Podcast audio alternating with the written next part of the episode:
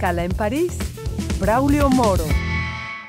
Bienvenidos a Escala en París, una emisión de Radio Francia Internacional en colaboración con la televisión France 24 en español, en la que damos la palabra a artistas, políticos, gente de las ciencias, de las artes, del mundo de la cultura y de la sociedad civil. El sur, por definición, es uno de los puntos cardinales. Igual puede ser una referencia en el horizonte, otro lugar con cuya posición se compara, y el título de un libro, Sur, la novela más reciente del escritor español Antonio Soler, objeto de múltiples recompensas en España, publicado recientemente en su versión francesa por Ediciones Rivage. Antonio Soler, bienvenido a esta escala en París. Gracias por aceptar nuestra invitación. Muchas gracias, encantado de estar con ustedes. Un placer tenerlo con nosotros. Sur es la más reciente de una prolongada lista de novelas que usted ha escrito, es también la más que ha tenido más éxito, la más renombrada, la más perfeccionada.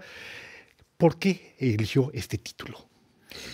Bueno, eh, es curioso porque eh, trabajé con, varios títulos, siempre, siempre eh, ocurre o casi siempre.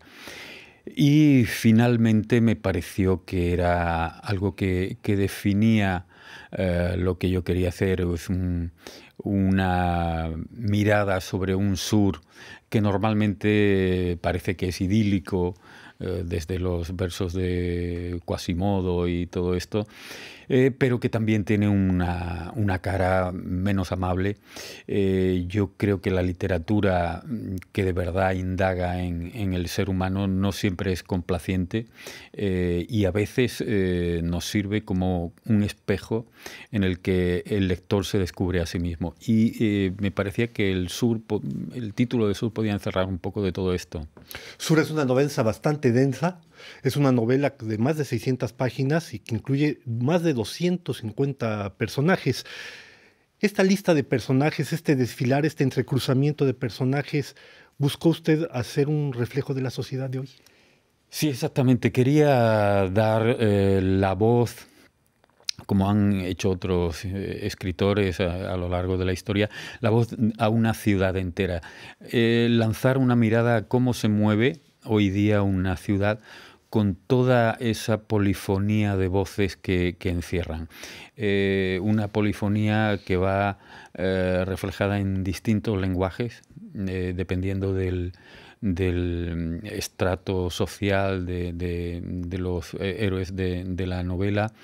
Eh, muchas veces el, lenguaje define al propio personaje y nos define a nosotros. Eh, oímos hablar a alguien y ya sabemos eh, mucho de, él, del modo en el que se expresa o por el modo en el que se expresa, pero también en esa ambición polifónica, podríamos llamar, quería abarcar distintos géneros literarios, hay una serie de registros y las distintas voces, como digo, que, aparecen en una ciudad.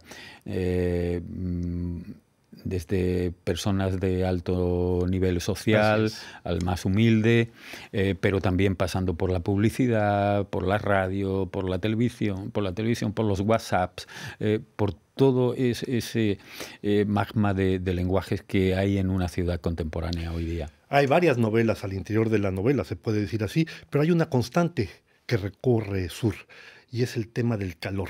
El calor aparece en todas las expresiones, en todos los momentos. Hay un momento en donde Guillermo, uno de los personajes de la, de la novela, dice tanto calor que bastaría comprender una cerilla para que todo ardiera, para que el aire ardiera. Y más adelante, algunas páginas más adelante, dice usted, es un calor que disloca los termómetros. Esto quiere decir, ¿es una imagen o es un mensaje político? Más que un mensaje político, yo diría que es un, un estado eh, natural eh, que, se produce en determinados momentos y que distorsionan eh, de alguna forma la, realidad.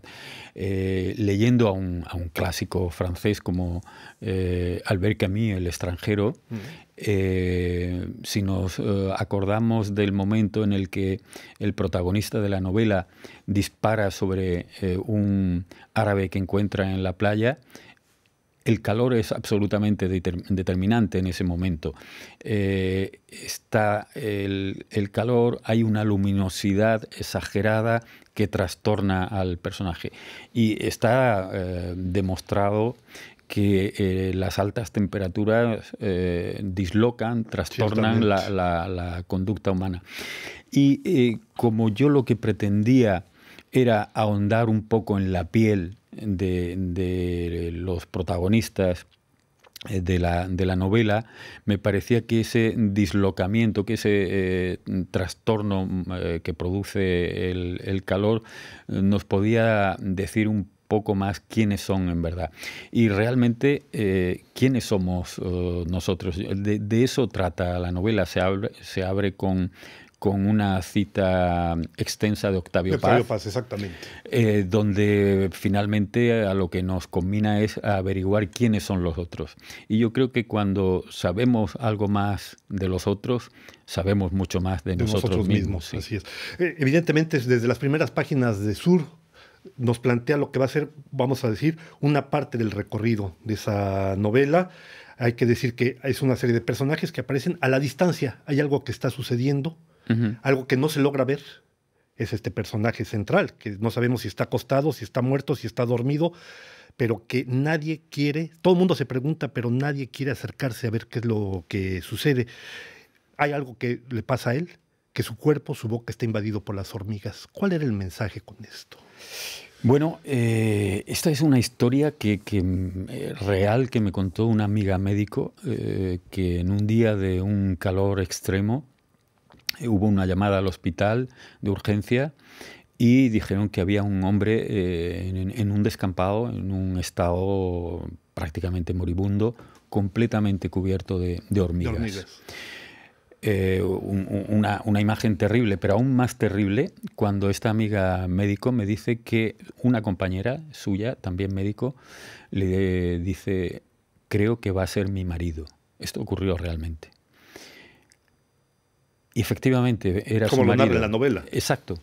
Y lo, lo, reciben y, este hombre muere a las pocas horas. ¿Y qué había ocurrido? Pues que este hombre lleva una doble vida. Eh, por su condición eh, sexual, él era homosexual, pero ante la sociedad había decidido eh, esconder su, verdadera tendencia, se casa, pero eh, finalmente está sufriendo, claro, y está sufriendo bajo esa máscara que, se ha impuesto mm. y que le ha impuesto la, la sociedad, en cierto modo. Y eh, la imagen me, parecía muy, muy clara. Eh, las hormigas como animal social estaban devorándolo. Y eh, realmente lo que ocurrió es que la sociedad se comió a este hombre y acabó con él, acabó con su vida.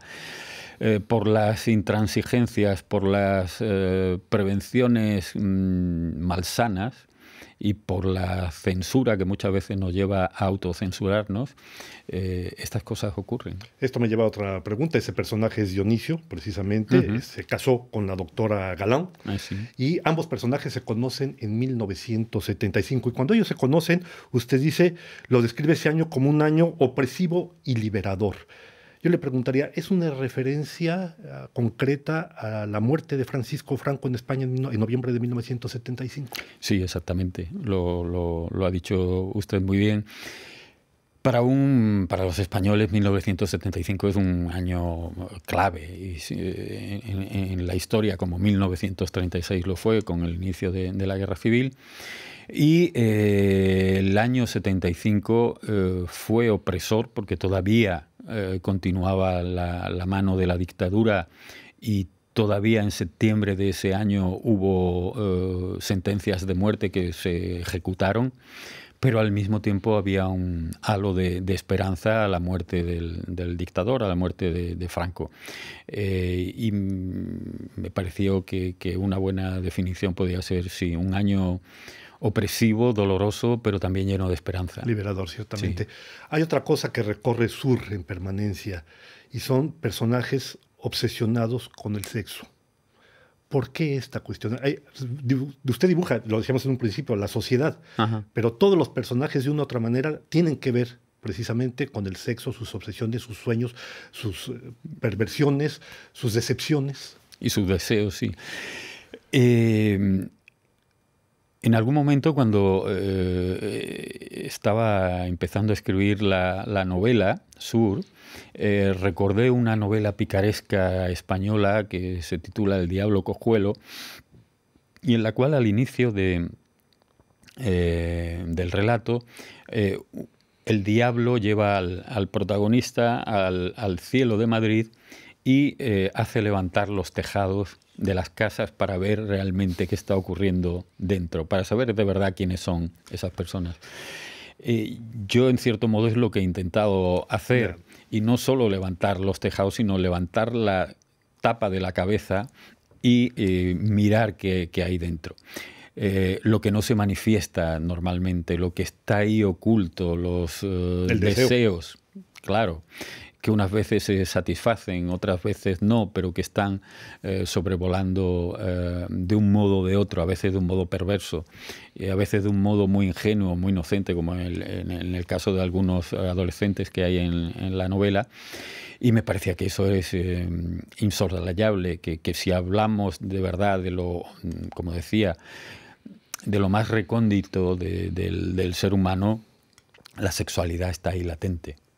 Una última pregunta, Antonio Soler. Escribir una novela tan densa, tan polifacética, implica un gran esfuerzo, me imagino, mucho tiempo. ¿Cuánto le llevó esto, escribir esta novela? Y sobre todo, ¿en la cabeza hay idea de una nueva novela?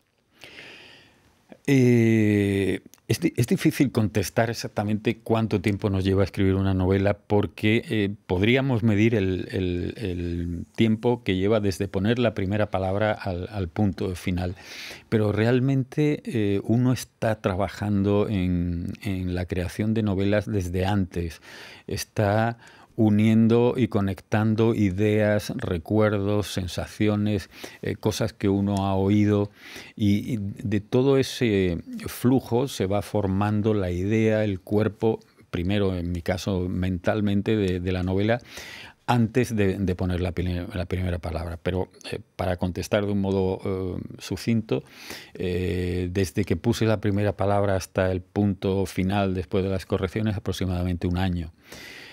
Y sí, sí, hay otra novela en la cabeza, claro. Pues perfecto, estamos llegando ya al final de esta escala en París. No me queda sino agradecerle a Antonio Soler, escritor español, autor de Sud, revista, perdón, novela que ha sido traducida recientemente por Ediciones Rivage aquí en Francia, su presencia en nuestros estudios. Muchísimas gracias de habernos acompañado, Antonio. A ustedes les damos una nueva cita la próxima semana aquí en otra escala en París.